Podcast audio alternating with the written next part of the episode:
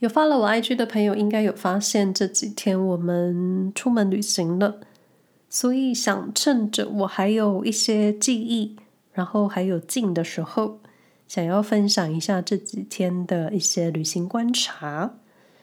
那首先，嗯，我今天的声音状态不是很好，但我又很想要说话，所以可能到某一种程度的时候，我的声音会鼻塞，还请各位见谅。那再来就是因为这不是旅游部落格，只是想要分享自己的一些想法，还有我们的旅行方式。而且我真的觉得整理成文章又要会拍照的部落客真的很强，所以我还是用说的就好了。那如果有朋友听到我们这一次的旅行方式或是旅行的内容有感到一点兴趣的话呢，我会把我们走过的城市地点。啊、还有我们住宿的地点，以及餐厅，或者是我们有拜访过的一些地方，都放在说明栏位。但是，因为聊天的内容还是以我个人的想法为主，所以我不会提到刚刚说的那些地方。那有兴趣的朋友，请参考说明栏位喽。那我们这次旅行的地点是在意大利西北区皮埃蒙。中文也称皮蒙区，也有人翻译成皮埃蒙特区，就是很直接的翻译。那这个地方，如果有懂葡萄酒的朋友，一定都知道这里盛产葡萄酒，因为它的地形还有它的气候，真的都非常适合种葡萄。但可惜的就是，我不是这么懂酒。但是真的在皮埃蒙到处都是葡萄园，然后你可以发现很多大型的葡萄园中，经常就会出现私人酒庄，以及有一些小招牌，告诉你这里是私人或是小型的葡萄酒商家。所以我想，这里的葡萄酒酿酒密度跟瑞士人自己酿啤酒的密度是一样高的。所以在这里喝到的葡萄酒，我觉得百分之百肯定都是这里当地自产的，而且价格真的很漂亮。那皮埃蒙是在瑞士的南方，在阿尔卑斯山的山脚下。那皮埃蒙在意大利文也有山脚下的意思。然后这一块的区域非常大。查了资料之后，我才知道皮埃蒙是意大利的第二大区。那这里除了葡萄酒，另一个很有名的食材就是松露。每年的秋季，十月到十一月中旬是他们快乐的白松露节。这里会举办国际白松露博览会，还有世界上最大的松露 Festival。所以你可以推论。这里有酒，也有食物。想当然尔，你要吃好吃的意大利料理，可以来这里。那当我先生说：“嗯、我们六月去皮亚莫旅行好了”的时候，我其实真的就是随意搜寻住宿，因为我当时还真的没有料到这一区真的很大。就我承认，我不是旅行前会认真做功课的人。这里我就先道歉。那最后我们找到的住宿是在这一区的东南区。那订好住宿之后，才发现重点的观光城市，他们都在西边。我心里就只有哎呀，死定了！因为我只要想到我们家那位啰嗦君，他可能会开始碎念的时候，因为开车的都是他，所以我就是觉得哎呀，怎么办？但后来发现，我们住宿的位置，不管你要移动到哪里，就算只是要简单吃个晚餐，都需要开车几分钟。因为那个住宿的位置是在丘陵山区里面，风景是很美，但是就有一点不方便。因为硬是要走路去餐厅吃饭，我们可能会走到离婚。所以建议各位朋友，如果到皮亚蒙大区旅行，可以的话，开车吧，但可能重点城市的交通运输会更方便。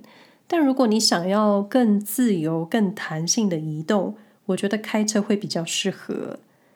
但是，但是来了，如果你习惯瑞士的开车方式，你到意大利肯定是会感到很惊悚的。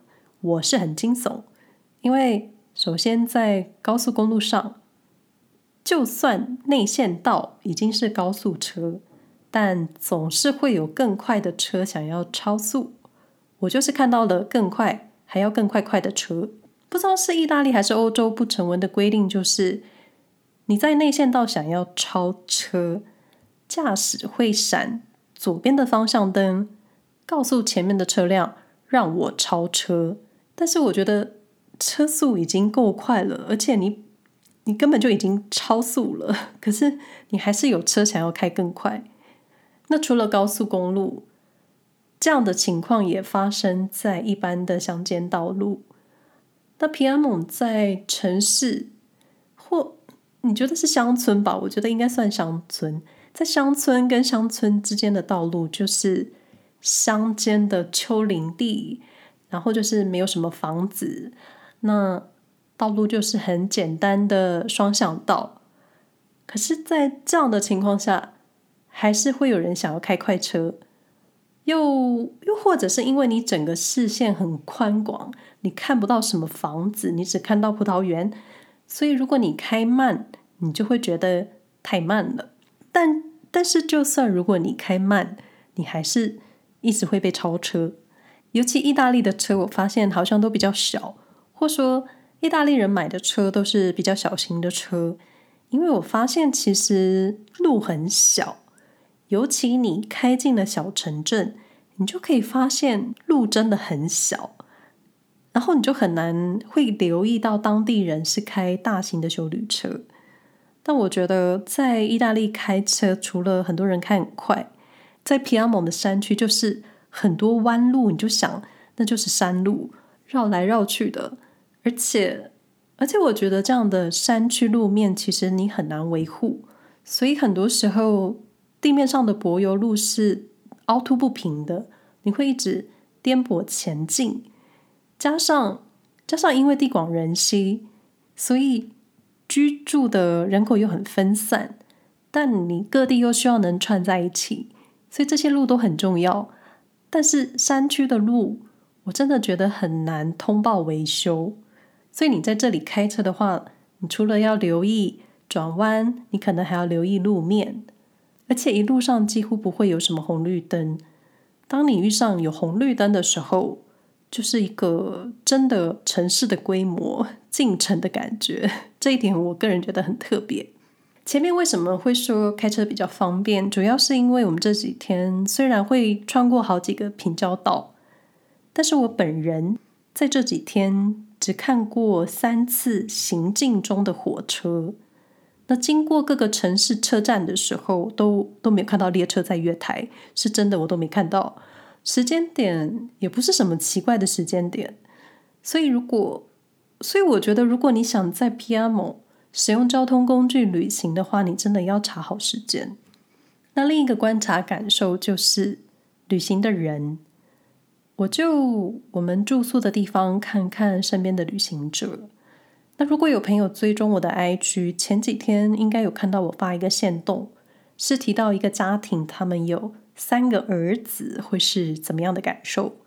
那我不是不喜欢小孩，但是你稍微想一下，三个小男孩的家庭，你要一起旅行的画面，你就会觉得爸妈的体力应该要很好，然后小孩子就是玩很疯。不过我留意到的是，妈妈跟小孩是说英语，爸爸跟小孩说意大利语，然后另一个家庭，爸爸是德国人。妈妈是比利时人，所以我觉得欧洲的异国婚姻其实是很普遍的。那像我们身边就有不少异国组合，但是，但是我就觉得父母对于孩子的语言沟通这一点真的很特别。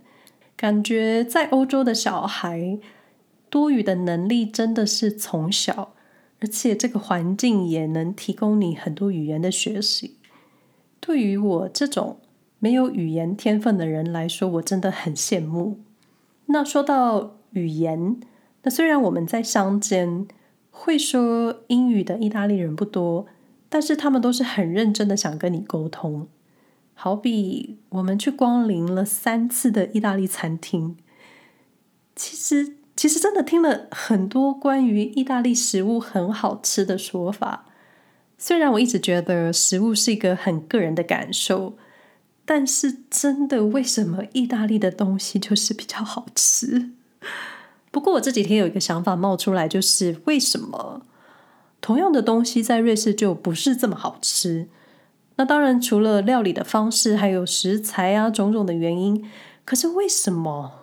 为什么意大利的家庭料理，连简单的家庭料理都可以这么好吃？然后我就想，是不是因为海拔的关系？因为瑞士海拔整个就是，我觉得平均就是比意大利高，空气的干湿度还有整个感受就是很不一样。所以我就在想，是不是因为海拔，又或者意大利厨房真的没话说？那我们光临的三次同一家餐厅是家庭经营的，爸爸妈妈还有女儿。连奶奶都有自己的一道料理，菜单上还写了奶奶的名字。那这家餐厅的老板叫做 Antonio。那虽然他跟先生无法用流畅的英语沟通，但是他还是非常幽默。这种情况在瑞士的餐厅不太会出现，又可能瑞士餐厅的服务员都比较年轻，又或者瑞士的家庭餐厅比较少。不过瑞士有家庭餐厅吗？有可能要去山里找。说真的，可以跟客人侃侃而谈的，好像真的很少在瑞士发生。就至少在我身上没有发生过。那这家餐厅的年纪跟我一样大。那老板接了家业有大概二十多年，他的女儿也在餐厅帮忙。所以我那时候就觉得，一家人可以一起工作是一件很棒的事情。那当然，真的。你需要一家团结，可以沟通。之所以对这家店印象很深刻，除了东西很好吃，老板很亲切之外，嗯，因为我们有一天在烦恼说，如果礼拜一他们休业，我们找不到餐厅的话，该怎么办的时候，他写下了隔壁城市的餐厅推荐名单，推荐我们去。我当时就觉得，哇哦，这种。口耳相传的宣传，可能真的只会发生在这种很单纯、很淳朴的乡间。而且老板也告诉我们怎么选意大利的橄榄油。那他餐厅的餐酒也是选择同乡的小酒庄。其实，其实这样子邻里之间的互相帮忙，感觉就很台湾。所以我感受真的很好。我真的觉得不藏私的感受很好，而且我们之所以会知道这家餐厅，也是住宿的柜台推荐的。所以有时候真的觉得，你相互合作，你才能让彼此更强大。如果只是单打独斗，你可能会很辛苦，也会很孤单。那说到吃，皮亚蒙最有名的就是慢食 （slow food）。慢食听起来好像是慢慢吃，或是做菜很慢，但其实完全不是这个意思。慢食的相反就是速食，快速饮食。所以慢食在这里的定义是良好的食材，clear 纯净，公平交易。之所以会提到慢食，是因为 Piedmont 是慢食的起源地。你盘子里的食物串起来的是。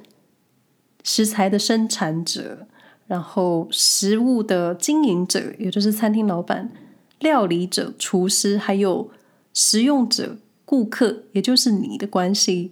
所以，当你在吃食物的时候，你会去思考食物的来源、传统饮食文化，同时，同时你在咀嚼这个食物的时候，你所踩的这片土地的各种关系。我觉得这个想法很特别。而且反映在意大利对于美食的要求上，好像是很合理的。那 Slow Food 的 logo 是一只瓜牛。我们这一次本来有预定一家餐厅，但是因为后来行程变动了，所以放弃了用餐。后来觉得非常可惜，因为不知道下次来是什么时候，而且你要特地来。那说到吃饭，我是没去过米兰，所以不晓得米兰城市的情况。但多数意大利小镇是这样子的：很多商店中午都会休息，大概两三个小时，然后下午再开店个两三个小时。餐厅就是中午时段开店，然后休息，接着晚餐。嗯，餐厅是可以理解，但是如果你想逛街的话，中午的用餐时间真的街区上都没有人。午餐放饭之后，人潮才会慢慢出来。所以有时候我们中午时段到了一个新的城市，都感觉路上没有人。可是你只要经过餐厅或是酒馆，你都会发现人都在里面吃饭。但是有一些店家在 Google 上的时间，我觉得只能参考，因为我们就扑空了一家餐厅，就也许意大利人也很随性，想休息就休息，所以我觉得餐厅的营业时间你真的要抓好，不然就是你需要有很多个备案。有时候会觉得找不到餐厅会很困扰，但其实就是想一想，这就是人家一直以来的文化习惯。你身为观光客，这个时候就得入境随俗。那另一个观察就是刺青，不知道怎么搞的。我觉得，我觉得在皮亚蒙城市里面，很多人手背上都有刺青。你不光只是满臂，或是只有一两个刺青，都是在手上，还是因为现在是夏天，大家穿短袖短裤，你就很容易看到刺青，而且是很多颜色，花花绿绿的那种刺青。那我另外发现的就是这里的眼镜行很多，也不是那种检查视力的眼镜行哦，是有很多种造型的墨镜，还有造型的眼镜的那一种。